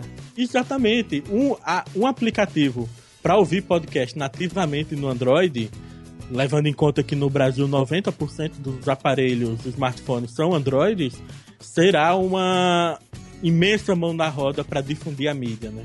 Eu acho que quem já ouve podcast, o pessoal perguntou pra mim, ah, Léo, o que você acha dessa relevância aí do Google Play Music e tal? Quem já ouve podcast, eu, por exemplo, porque eu utilizo o Pocket Cast, eu não vou trocar o Pocket Cast pelo Google Nem Play eu. Music, né? Eu não vou trocar o meu agregador consagrado já, que eu é, sincronizo também nos meus dispositivos móveis e também através do navegador e tal. E, eu não vou mudar a minha experiência. Mas para quem tá comprando agora um dispositivo Android, para quem ainda, ainda é um cara analógico e tá agora se smartphoneizando, né? Cara que ainda não conhece podcast, certamente quando ele estiver ali navegando com os seus aplicativos nativos, ele vai descobrir alguma coisa dali, assim como o Deezer também, né? O Deezer que a gente é, tem aí as plataformas, o RDO acho que agora morreu, né? O RDO foi encontrou o seu fim, né? Mas o Deezer e o Spotify continuam firmes aí como plataformas de streaming de música. é, e o Deezer aderiu também ao podcast, né? O Deezer também colocou podcast no seu catálogo, né? Isso. O Deezer pegou pra si todo o diretório que existe em outra plataforma, que é o Stitcher. Stitcher, Eu não exatamente. lembro exatamente qual é a relação. Se foi o Stitcher que comprou o Deezer ou foi o Deezer que comprou o Stitcher. Eu não lembro. Eu sei que os dois foram integrados. Aham. E quem já tava no Stitcher, que tá com o cadastro liberado desde 2013, é... Automaticamente apareceu no, no, no catálogo do Deezer, né? Isso, apareceu automaticamente. Foi lançada a página de podcasters no Deezer em outubro. Basicamente, o que você já procurava lá já tava, né? Poucos Sim. podcasts grandes não estavam lá ainda. Sim, Inclusive o Nerdcast não estava listado lá, então tem que resolver isso. É, então, eu fui lá depois que eu vi isso, também não conhecia o Stitcher, mas rapidamente seguindo o tutorial do Mundo Podcast, eu fiz o meu cadastro no Stitcher, já puxei os feeds dos podcasts do Radiofobia e já joguei lá, então, já o Alotênica, o Classics, o Radiofobia, todos eles já no Stitcher, automaticamente em dois ou três dias eles foram migrados também para a plataforma do Deezer, né? É, e eu acho que aí é bastante interessante também. Mais uma vez, eu acredito que ninguém vai substituir o seu agregador. Quem já ouve podcast não vai substituir o seu agregador pelo Deezer ou pelo. Enfim, vai que futuramente entra também no Spotify, seja lá onde for. Mas para quem tá agora entrando nessa de streaming de música e não conhece podcast, é uma excelente oportunidade de popularizar cada vez mais a nossa ferramenta, né, Thiago? Isso, o, o legal é porque o Deezer já era uma plataforma de música muito usada, assim, pau a pau com o Spotify. E quando atualizou o aplicativo lá no aparelho do cara, agora tem podcast disponíveis, Sim, pode bater a curiosidade dele lá, ver o que é, que é isso, né? exatamente. O Spotify tá com podcast, vai ter podcast, mas até onde eu sei, vão ser podcasts selecionados, não vai ter cadastro aberto. Exatamente. É, eu acho Ruim que... pra eles. É, eu não sei bem como vai ser, a gente fica nessa especulação. É, tem também algo que se fala a respeito do YouTube Music e tal. A gente ainda vai ver aí outros capítulos dessa novela e à medida que isso for acontecendo, com certeza teremos artigos no mundo podcast a respeito disso. E dependendo da relevância, faremos também alotênicas aqui comentando a respeito, não é verdade? Exatamente, estamos sempre de olho em tudo. Sempre de dia. olho em tudo. O que eu não tô de olho, o Thiago tá e me avisa. eu acompanho pelo, por ele que a pesquisa dele é melhor do que a minha. Mas a gente tem também ainda no mesmo mês, no mês de outubro, o dia do podcast 2015. Celebramos o 11º ano de podcasts no Brasil no dia 20 de outubro. E aí nós tivemos números bastante expressivos esse ano, Thiago Miro. Isso, infelizmente, os números do dia do podcast desse ano foram um pouquinho menores que o do ano passado, porque esse ano a gente caiu no mesmo dia que a volta do Martin McFly pro futuro, né? e Ah, realmente é. bater com De Volta pro Futuro, ne- só Star Wars bate de frente. Sim, mas assim, isso você fala em número no que tange a, a Twitter, né? Redes sociais, isso, Isso, isso. tudo, compartilhamento e tal, né? Mas no que, no que se refere à movimentação, né? A engajamento da podosfera, a minha visão é que esse ano foi muito maior do que no ano passado. Sim, foi maior, foi lindo de se ver, textos maravilhosos. Esse ano teve muito mais sites e blogs publicando sobre podcasts, publicando listas, podcasts preferidos. O Dudu colocou um texto no Medium muito massa, 20 motivos para você ouvir podcast. Aham. Eu, eu tive a felicidade também de que na época, um pouquinho antes, eu estava em São Paulo e eu pude participar do episódio do Mamilos é, falando sobre o dia do podcast. Então, a maior movimentação que eu vi mesmo foram os ouvintes do Mamilos recomendando o Mamilos para outras pessoas. Foi exemplo. muito legal a campanha que as meninas fizeram lá.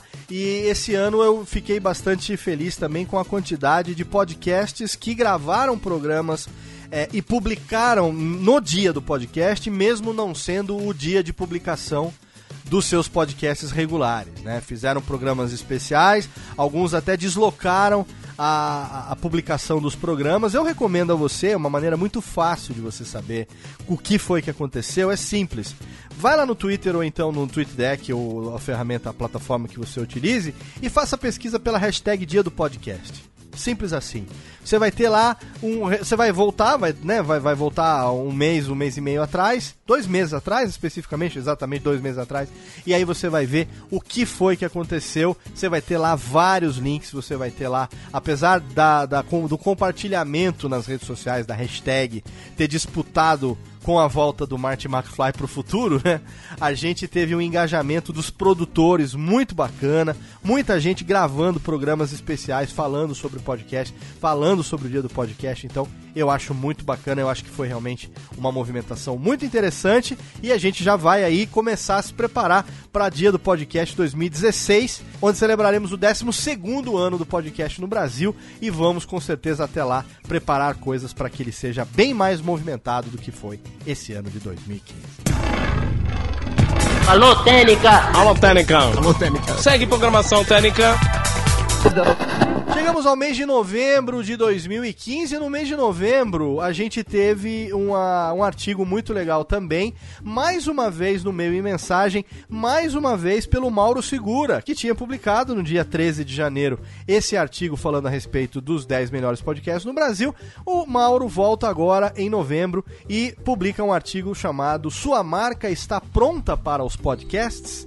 E dessa vez ele fala um pouco mais a respeito do Serial, ele fala a respeito da pesquisa feita pela Edison Research, dizendo que o podcast está ganhando preferência em relação a outras mídias, especialmente ao rádio AM FM. Ele fala um pouco sobre o This American Life, ele fala sobre a participação do Barack Obama no What the Fuck do Mark Maron e ele fala também a respeito de como os anunciantes e as agências de publicidade estão cada vez mais interessados no podcast podcast como ferramenta de mídia. Ele cita a Pod Pesquisa 2014, né? Ele fala a respeito de programas que já têm patrocínio fixo, programas que realmente já é, monetizam com bastante sucesso os seus episódios, e ele fala também a respeito é, dessa necessidade da profissionalização, se o podcast quiser que ele se torne realmente algo rentável, e ele cutuca isso para as marcas, né? Ele fala para marca, você aí, marca, você já está preparado para também fazer a sua divulgação do seu produto, do seu serviço no podcast? É muito legal porque o Mauro, ele é líder de marketing também na IBM, além de ser articulista do meio e mensagem, então ele está falando ali de um departamento que ele tem propriedade para falar, né? Ele fala de uma coisa que faz parte do dia a dia dele, que é a questão do marketing nas grandes empresas. E isso também serviu para dar mais uma movimentada interessante, né, Miro? Esse foi um texto tão bom, tão movimentado que o próprio Luciano Pires pediu ao Mário Seguro para republicar dentro do portal Café Brasil, para lançar ele via mailing, né, para todos os assinantes do Café Brasil. Exatamente. E o, Luciano, que assim como nós está aí sempre ligado, o, Mauro também cita é, o, o GVcast, ele cita também o Leadercast, né, inclusive com o adjetivo excelente Leadercast, e, a gente já falou sobre isso, mas esse, né, elogio demais nunca é bobagem, né?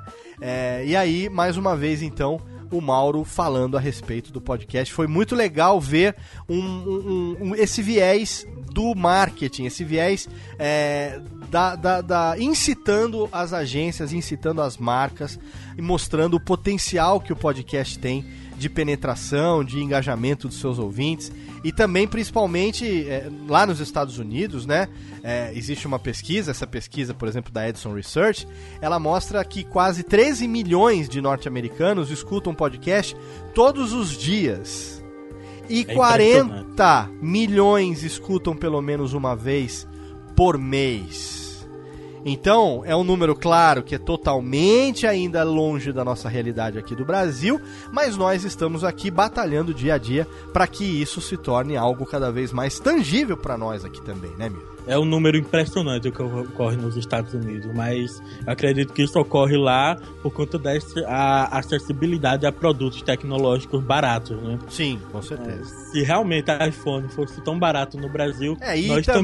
também... teríamos esse. Sim. Eu acredito que nós também teríamos um número muito alto de pessoas. Sim, e outra coisa que também influencia muito nesse aspecto é a qualidade da internet móvel lá fora, que é muito melhor do que a nossa aqui, né? O, outra coisa que influencia também é que em 2015 eu tenho visto cada vez mais os podcasts pro, produzindo de forma profissional, cada vez mais buscando chamar a atenção de quem possam de anunciar do que ficando estagnado no famoso papo de boteco, né? Que Sim.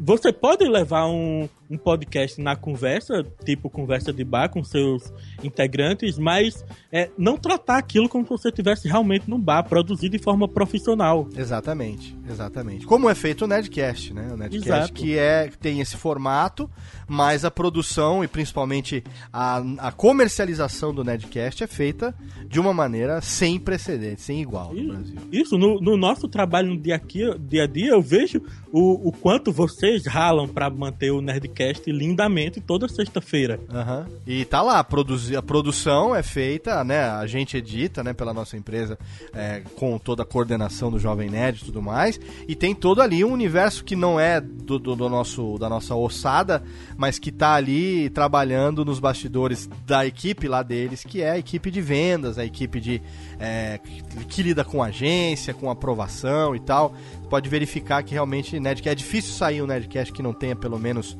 é, dois, três patrocinadores por programa, né? E isso é, isso só é possível porque tem resultado, né? Então a gente está vendo aí que a tendência é que o podcast cada vez mais deixe de ser algo feito é, de forma amadoresca, né? Pode ser feito de forma amadora, sem problema, mas que não seja feito de forma amadoresca, né? Que é aquela coisa com é, som que parece que vem de dentro de uma lata de tinta e é, feito de uma forma cada vez mais profissional por pessoas que amam, ainda que amadores, não profissionais, mas de uma maneira profissional que chame a atenção de agências e que consiga aí, pelo menos, se manter e, por que não, ganhar um dinheirinho, né, Thiago?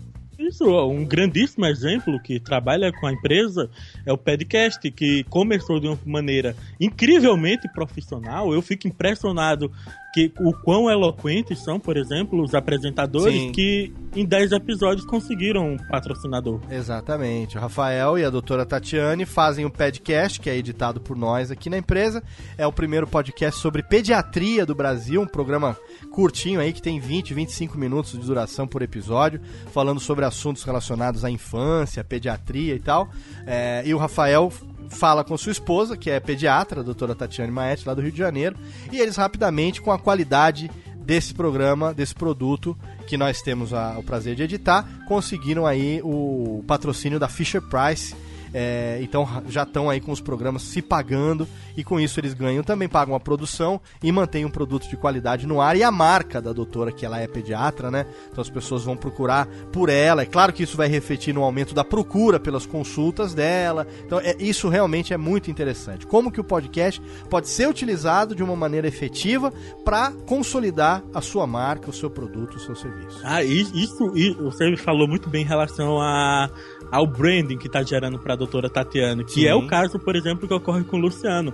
Ele já falou que, por exemplo, o patrocínio que o Café Brasil tem, ele cobre os gastos de manutenção do próprio Café Brasil, Sim. mas que o podcast é, é, é uma vitrine gigante para a quantidade de palestras que ele faz todo Sim, mês. Sim, com certeza. Que é o grande ganha-pão do Luciano hoje, né? Isso. né? Como executivo aposentado de multinacional e hoje produtor, ele é o, um dos maiores palestrantes do Brasil.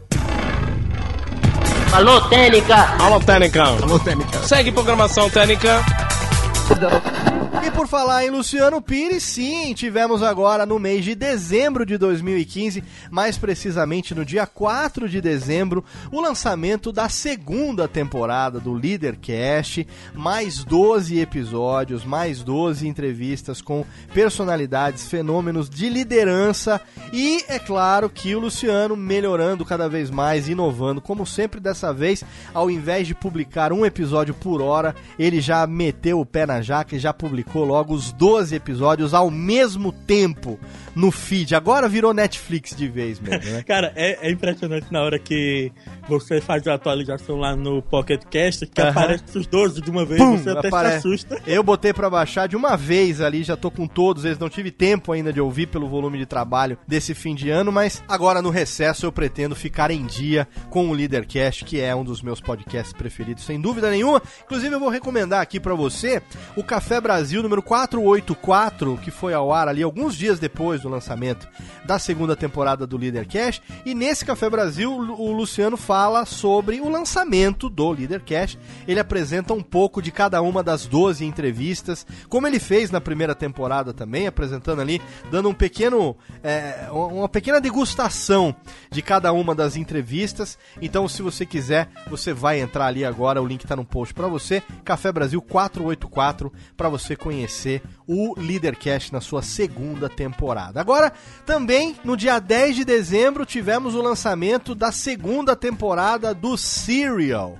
Aí está mais uma vez o Serial. Está, dessa vez eles não lançaram em outubro, lançaram agora no dia 10 de dezembro. A segunda temporada já está no ar o primeiro episódio e agora no dia 17 foi ao ar também o segundo episódio. E dessa vez eles estão falando a respeito de um soldado americano no Afeganistão.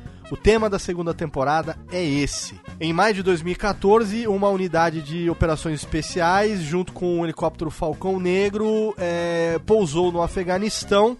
E ali eles estavam sendo aguardados por mais de 12 soldados talibãs e um americano.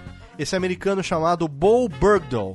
Esse Bo Bergdahl era um soldado americano esse Bo Bergdahl é um soldado americano que tinha sido mantido prisioneiro pelos talibãs por quase cinco anos e estava ali sendo resgatado e voltando para casa. Aí então é, resolveram fazer uma festa de recepção de boas-vindas pro Bo nos Estados Unidos e aí enquanto estavam planejando essa celebração, em alguns dias horas depois do seu resgate, na verdade, o pessoal começou a reagir dizendo que não era nada disso, que na verdade ele não deveria ser celebrado a volta dele, porque alguns soldados estavam chamando ele de desertor, de traidor, dizendo que ele tinha deliberadamente saindo é, do posto dele e entrado no posto do Afeganistão junto com os talibãs em território hostil, cancelaram a celebração, enfim, começaram uma investigação e agora o cara está sendo acusado de traição, está sendo condenado à corte marcial por traição. Olha que história, meu velho. Cara, isso tá me lembrando muito a história do seriado Homeland. Cara, e a Sarah Koenig agora entrou porque ele ficou quieto esse tempo todo, ele não tá falando, né? No meio de toda essa acusação. E aí ele tá lá e ela tá entrevistando ele, quer dizer, já estamos no segundo episódio da segunda temporada, então dá tempo ainda pra você que manja de inglês e quer acompanhar a segunda temporada do Serial e realmente é, lembra um pouco a, a a trama de Homeland, né? É, O cara ficou preso lá junto com os inimigos e tem uma suspeita de que ele se contaminou, né? Vamos ver, né? O que será que o Serial aguarda de interessante nesse aspecto. Mas a gente teve também, Thiago Miro, ao longo desse ano de 2015, ah, graças a você, e aí eu preciso deixar todo o mérito aqui com você, é, por uma visão também bastante generosa, né, do nosso amigo Rafael Portilho, ter deixado em suas mãos a administração do TeiaCast, que depois de anos passando de servidor, mudando, e Portilho não se acertava, não dava certo e tal, porque mudava a cada três meses, finalmente agora assentou o TeiaCast dentro do mundo podcast, você está administrando, então eu gostaria que você desse aí uma visão geral para o nosso ouvinte de como foi 2015 no TeiaCast, qual a quantidade que nós temos, estamos fechando o ano lá, com quantos podcasts, quantos novos a gente teve ao longo do ano, dá uma visão geral de como é que tá esse trabalho à frente do TeiaCast. Eu fiquei muito feliz quando o Rafael autorizou que eu usasse a TeaCast, porque ele já estava querendo fechar de uma vez, porque ele não conseguia, não tinha mais tempo nem qualidade técnica, né, para poder atualizar o banco de dados deles com tantos novos podcasts. Eu pedi, ele deixou e eu importei tudo da TeaCast para o mundo podcast. Como isso ocorreu em 2014, eu dei uma breve atualizada naquela época, deu para ter uma noção do que tinha de novo naquela época e eu pude acompanhar detalhadamente o que é que aconteceu com a mídia podcast em 2015. E aí foi o que eu vi que em 2015 nunca surgiu tanto novo podcast como antes, sabe? E cada vez de temáticas mais variadas. As temáticas foram tão variadas que inicialmente eu comecei a ter cast apenas com as mesmas 16 categorias da iTunes. Uhum. E eu tive que fazer uma modificação adicionando 19 novas categorias para abranger todo mundo. Olha que legal isso. E o que, que você pode citar de diferente? Algumas curiosidades aí de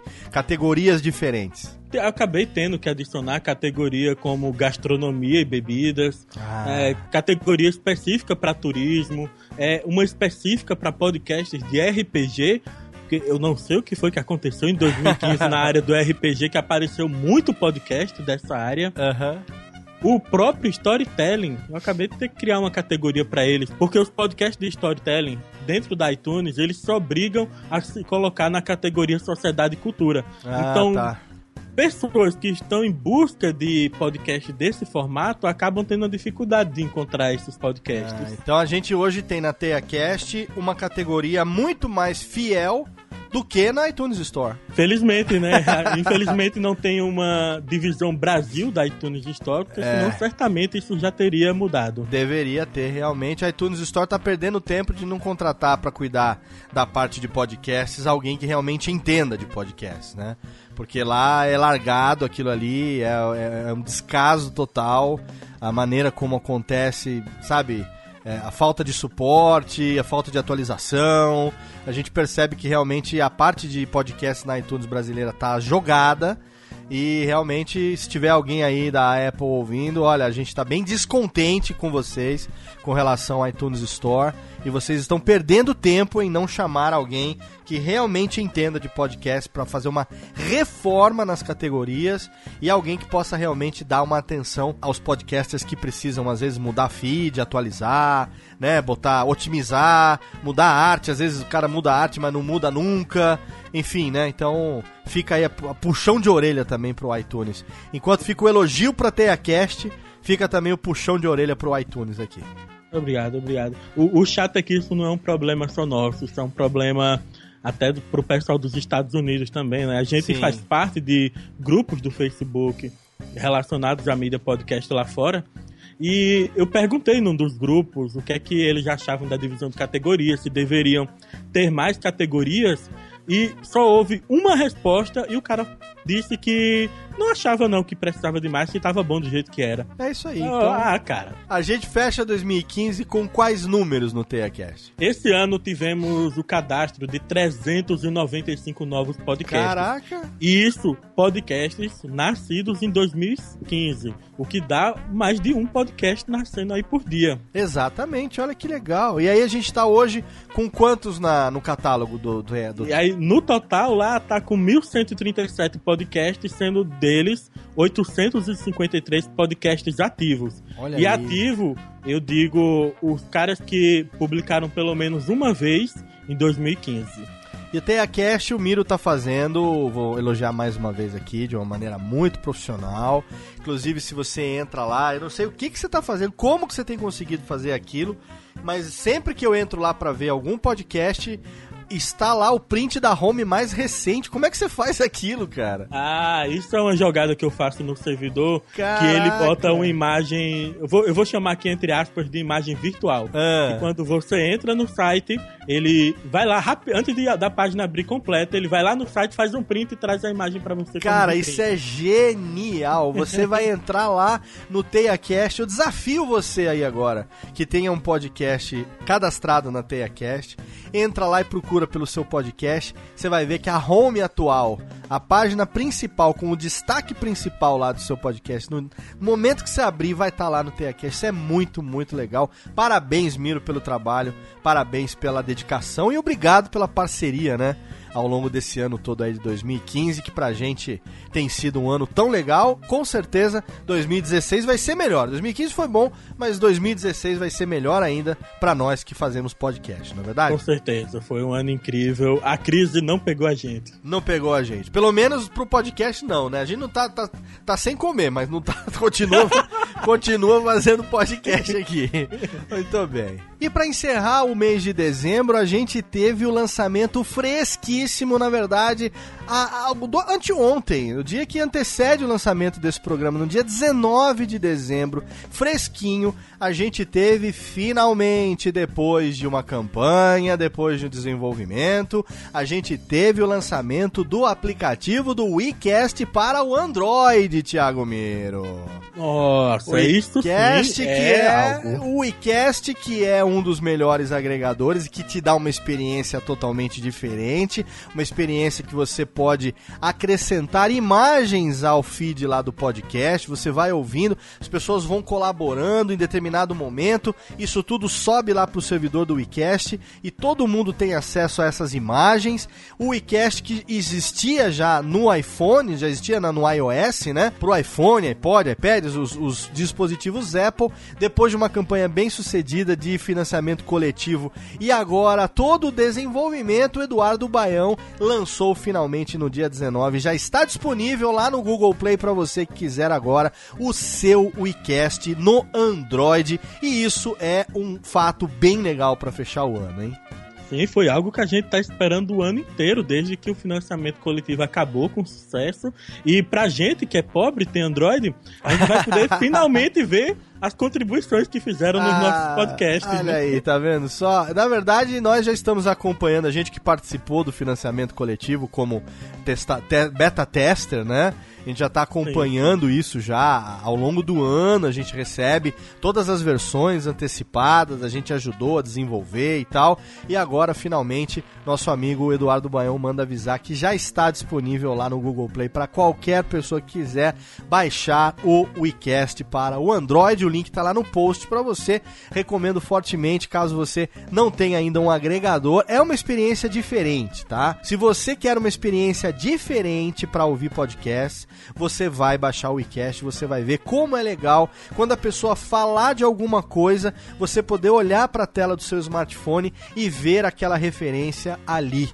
É muito bacana, principalmente porque é colaborativo. Qualquer pessoa pode ir lá e contribuir com o upload de imagens. Inclusive, ele é tão bem feito que a imagem pode ser pesquisada na hora no Google. Você pode escolher a imagem que você quer incorporar. Com poucos cliques você faz isso no próprio smartphone.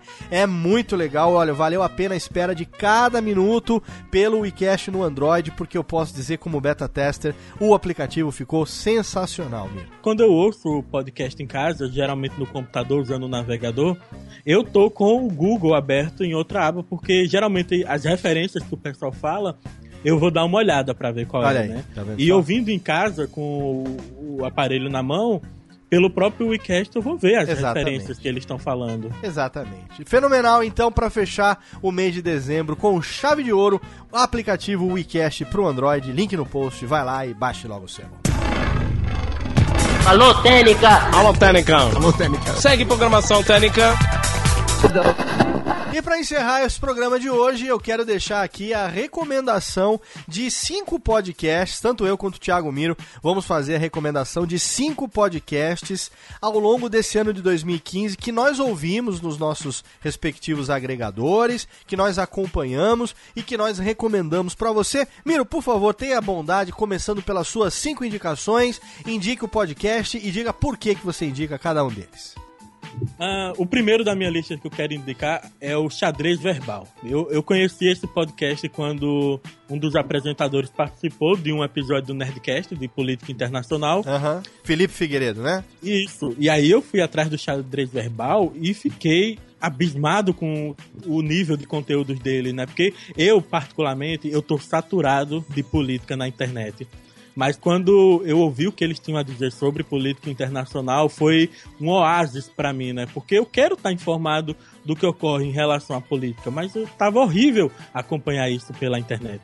O segundo podcast da minha lista é um podcast novíssimo, com apenas três episódios publicados. Olha aí. É o podcast Positrônico. Olha aí. A, além de ter o um nome fenomenal, né? O, o, podcast ele tá muito bem feito. É, é meio assustador o primeiro, você ver um primeiro episódio feito por pessoas que nunca fizeram podcast na vida e ele tá muito bem feito. É um podcast de psicologia, né? é feito por psicólogos, gente da área, abordando a cultura pop pela visão do psicólogo. Ou seja, eu, por exemplo, um dos episódios eles falaram da série do Netflix lá do Demolidor. E o título do episódio seria o Demolidor um psicopata? Porque a ausência de medo é a característica de um psicopata. Olha aí. E eles fazem uma análise do Demolidor, do personagem. É, é, é, um espetáculo. Tem episódios sobre mensagens subliminares também. Que legal, cara. Bacana, hein? O terceiro podcast da minha lista é o podcast do Márcio Etiane, lá de Manaus, o LexCast. Que ele é um podcast que ele visa traduzir o juridiquês para a linguagem popular. O que significa? Sai aí a questão do impeachment da Dilma, né? O Cunha lá aceitou o processo. A gente não entende bem tudo o que é que está acontecendo realmente. Então o LexCast, ele pega lá, ele estuda o processo e em 20 minutos ele apresenta para você com todos os detalhes de uma forma que qualquer leigo entenda o que realmente está acontecendo ali na, no processo. Que legal. LexCast, a gente já deu uma recomendação dele no Alotênica uma vez, Márcio Etienne a gente conhece, com certeza pode ouvir que a qualidade está garantida. Puxando totalmente a sardinha pro meu lado, eu indico em quarto lugar o Crazy Metal Mind, né? Eu sou eu sou um metaleiro de carteirinha, eu Olha tenho aí. minhas tatuagens de metal, eu toco guitarra, eu, eu vivo com camisa de banda, metal é minha maior paixão. E o Crazy Metal Mind aborda o gênero musical como ninguém aborda, sabe? E eles, eles realmente entendem da área, eles falam de um jeito, com uma linguagem que o cara que é fã de metal entende também. O Crazy Metal Mind, com mais de 200 episódios publicados já, nunca deixa de ser uma novidade para mim. Maravilha. E por último, e com certeza não menos importante, o nome disso é Mundo, que é um podcast de viagens, que é um podcast sobre pessoas que foram e que voltaram. Ele é, ele é um podcast que ele muda a sua visão sobre o mundo. Um, um, grande exemplo disso é o episódio que eles fizeram sobre o Irã. O nome disso é Mundo tem uma série sobre a mulher no Oriente Médio e eles entrevistaram uma mulher que viveu vários anos no Irã e que voltou a morar no Brasil e conta a história de como foi morar no Irã. E ele e o episódio muda completamente a visão que você tem do Irã. Excelente. Então tá Normalmente, tá quando se pensa no Irã, você pensa em terrorismo, bomba atômica, né? E nesse caso, não. O episódio fala de um país que a mulher tem muito mais liberdade do que o que a gente imagina. Abrindo cabeça das pessoas e mostrando uma realidade de quem viveu lá e pode dizer com propriedade diferente daquilo que a gente ouve aqui pela mídia, né? Pô, o nome disso é Mundo é um nome ótimo, mas ele poderia perfeitamente ter esse nome aí, Abrindo Cabeças. Abrindo Cabeças. Excelente. Inclusive, eu tô devendo uma participação lá para eles. Fica agora a promessa de que em 2016 a gente vai gravar lá o nome disso é Mundo. Mandar um abraço lá pro pessoal. Tem também aqui as minhas cinco recomendações, os podcasts que eu ouvi bastante ao longo de 2015, que eu deixo aqui recomendado para você. O primeiro deles é o Leadercast, já falei sobre ele, dispensa apresentações. Luciano Pires trazendo para você 12 entrevistas por temporada com pessoas aí ligadas à liderança, com pessoas que, na verdade, elas não são ligadas à liderança, são pessoas cuja experiência de vida é um exemplo de liderança. Isso que é, esse que é o grande diferencial. O Leadercast ele não tem nenhuma presunção de ser uma cartilha para você sobre liderança. É, pelo contrário, né? lá na primeira temporada o Luciano fala disso. Fala, nossa, nunca se viu um crescimento tão grande hoje é, de publicações a respeito de liderança no país e nunca se sentiu uma crise tão grande de falta de liderança. Quer dizer, nunca se falou tanto de liderança e nunca se teve tão poucos líderes. E realmente isso é uma realidade. Então o que, que ele resolveu fazer? Trazer pessoas cujas histórias de vida servem de inspiração para que nós tenhamos exemplos de liderança para utilizar no nosso dia a dia. Fica a recomendação aí para você. Claro que todos os links das nossas recomendações estão lá no post. Segunda recomendação que eu deixo também é o Mamilos, exatamente. Mamilos Podcast. As meninas mais mamiletes, as meninas mais é, polêmicas da internet. Toda semana trazendo assuntos relevantes e refletindo a respeito, sem medo de colocar ali a, a, a, que às vezes elas desconhecem o tema, vão estudar com antecedência para poder falar a respeito do tema e o resultado é sempre um programa cheio de provocações, bastante inteligente. Um dos maiores destaques, talvez o maior destaque de 2015, um formato que não veio redescobrir a roda, mas que trouxe a visão dessas duas meninas pra podosfera de uma maneira muito aberta, de uma maneira muito honesta e que eu espero em breve tê-las lá no Radiofobia também, num crossover especialíssimo que a gente ainda vai preparar para vocês. Se você não ouve ainda Mamilos, você tá perdendo a visão muito legal das coisas que estão acontecendo o... no dia a dia. Duas coisas sobre o Mamilos duas mulheres inteligentíssimas, extremamente coerentes, debatendo coisas extremamente relevantes. Isso trouxe um ar novo para a podosfera. Uhum. E, e, tem, e tem uma questão no formato dela, que realmente não é um formato que inventou a roda. Só que elas não eram ouvintes de podcast, então elas não Sim. têm vícios da Sim. mídia podcast. Elas né, não que... trazem esse background de, de, de, defeitos do podcast. Né? Exatamente, né? e isso trouxe uma novidade pra gente. Muito legal. Eu recomendo fortemente para você, com a edição do nosso querido Caio Corraine. Tá lá para você o link do Mamilos Podcast. Minha terceira recomendação é Confins do Universo. Sim, o podcast que nasceu esse ano, filho do Universo HQ. Esse ano comemoraram 15 anos de site. E aí, meu amigo Sidney Guzman resolveu, juntamente com Samir Daliato, Marcelo Naranjo e Sérgio Codespot, os quatro cavaleiros do Apocalipse, resolveram transformar o Universo HQ num podcast. E aí você tem agora quinzenalmente, com edição de radiofobia Radiofobia Podcast Multimídia, um dos melhores, se não o melhor podcast sobre quadrinhos da internet.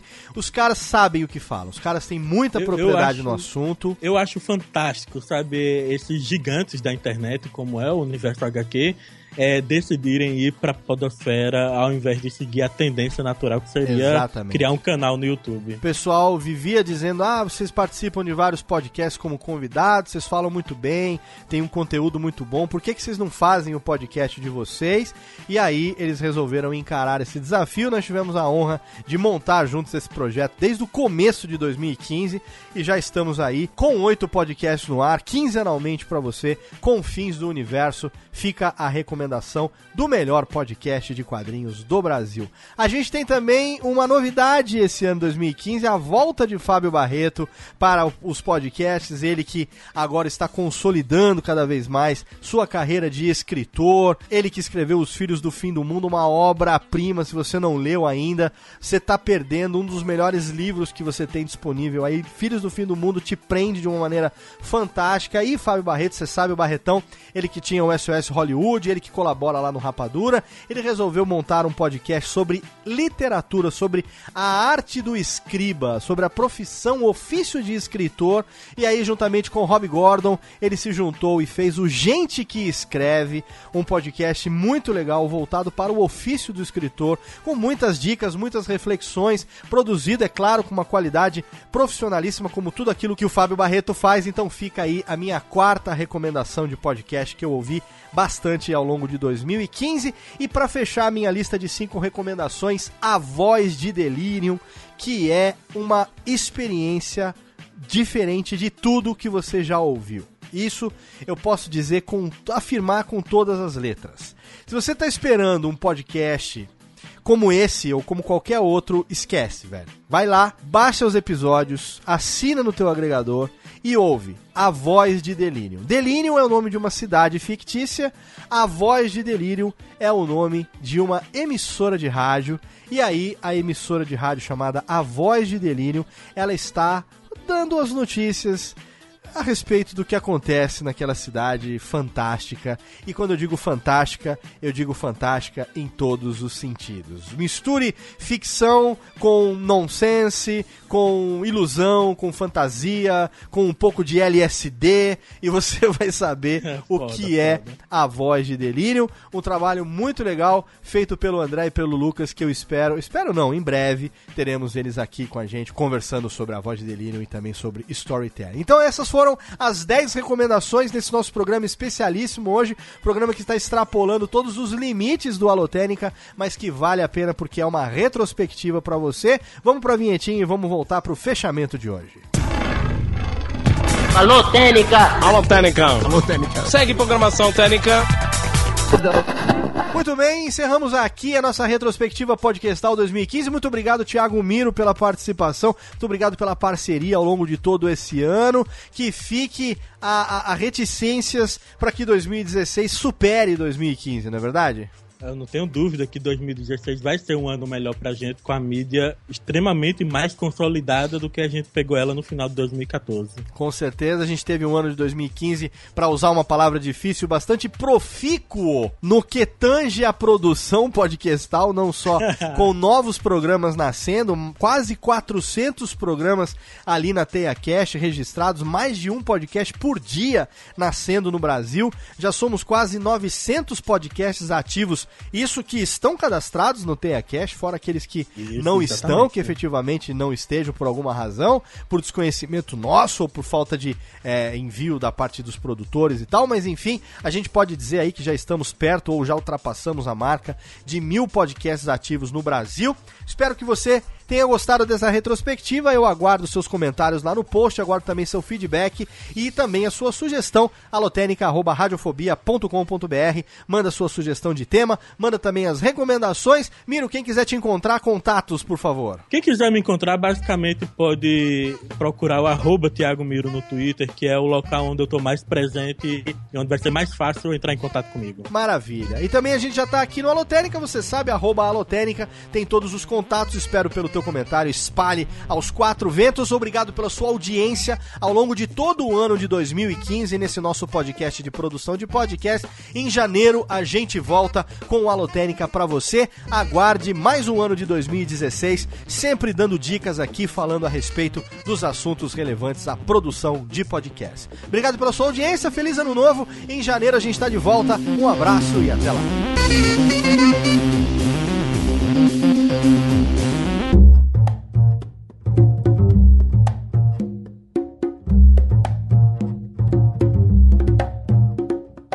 Este podcast foi produzido por Radiofobia, podcast e multimídia. Oi, eu sou o Antônio Viviani e quero convidar você a ouvir o nosso podcast Voz Off. Desde julho de 2017, eu e meu amigo Nicola Lauleta temos o prazer de conversar com as grandes vozes do rádio, da TV e da publicidade do Brasil e trazer suas histórias até você. Se você, como nós, é apaixonado por locução, acesse vozoff.com.br e acompanhe nossos episódios aqui na Radiofobia Podcast Network.